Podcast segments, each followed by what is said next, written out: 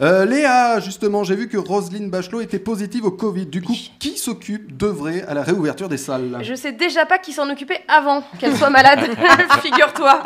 Voilà, ça c'est fait, c'est la, c'est la fête à Roselyne aussi. la fête que de Léa. Alors, tu, tu as vu une série française cette semaine, une série Canal. Oui, alors je croyais qu'il s'agissait d'une série, principalement parce que c'est marqué partout, mais en fait c'est six courts-métrages qui n'ont rien à voir les uns avec les autres à part l'unité de temps. Ils se déroulent tous entre le 17 mars et le 11 mai 2020. Oui, ces dates vous disent quelque chose. Il s'agit de six fois confinés qui arrivent pile à temps pour le troisième confinement, comme c'est pratique. Alors, on écoute un extrait. Je t'en prie. Vous voulez tout savoir, je suis contre la livraison à domicile. Ça, ça déconne, on dirait ma sœur. Là, je suis confiné avec ma sœur au secours. Ah C'est ce qui me manque, moi, avec le confinement. Ce contact. Pour avoir une présence, une compagnie. Alors, bon rétablissement, enfin bon virus à vous. Alors, euh, bon, bah du coup, c'est inégal comme un film à sketch, hein, forcément, puisqu'il n'y a rien qui lie vraiment ces films artistiquement. Alors, on y voit bien une récurrence quand même, c'est qu'il met en scène que des êtres abjects.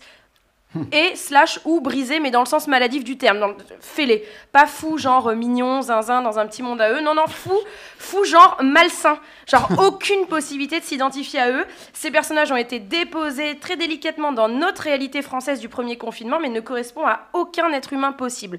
Et même si c'était le cas, eh ben, c'est pas les humains que j'ai envie de voir quand on parle du confinement. Moi, j'ai envie de voir des gens qui me ressemblent ou qui ressemblent à mes parents. Et s'ils me ressemblent pas, j'ai envie qu'ils ressemblent à mes amis ou aux parents de mes amis. Et s'ils ressemblent pas à mes amis, eh ben, je veux que ce soit parce qu'ils parce qu'ils sont au front, parce que c'est des soignants, parce que c'est des chercheurs. Je veux voir des journalistes, je veux voir des familles éloignées, des couples les uns sur les autres. Je veux voir de l'espoir, je veux voir de l'amour, des batailles d'oreillers, des humains qui se supportent plus. Bref, je veux voir la vie.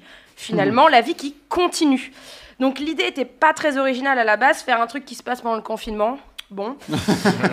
Mais avec des putains de réalisateurs, ça l'aurait fait, c'est sûr. Avec des Kassovitz, des Azanavicius, des Chabat, des Nakash et Toledano. Bon, désolé, la parité, elle est morte avec moi. Bref, on ne manque pas de metteurs en scène qui savent parler euh, des Français, chacun avec leur style et leur qualité. Et avec ce genre de génie à la tête de chaque film, ça aurait pu donner un Paris Je t'aime version confinée. Et ça, ça aurait été stylé. Alors, je comprends l'idée que le confinement a fait ressortir le pire de l'être humain, mais six fois Vraiment Le confinement a aussi fait ressortir le meilleur, les gars. Le confinement nous a fait applaudir des gens qu'on connaît pas. Le confinement nous a liés par autre chose que par la main. Le confinement nous a fait respirer de l'air pur. Les oiseaux se sont remis à chanter à Paris. Le propos de six fois confiné est à l'opposé de tout ça et je trouve ça vraiment injuste de nous imposer six histoires où le pire arrive, encore moins la veille d'un troisième confinement. Euh, Léa, donc pas de qualité?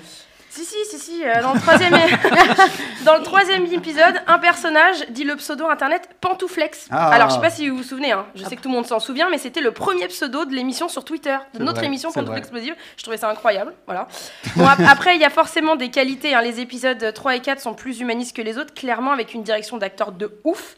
Et dans le cinquième, on découvre une autre facette de Jérémy Ferrari en comédien dramatique, carrément à contre-emploi, et ça, c'est vraiment surprenant. Alors, le mot de la fin, Léa?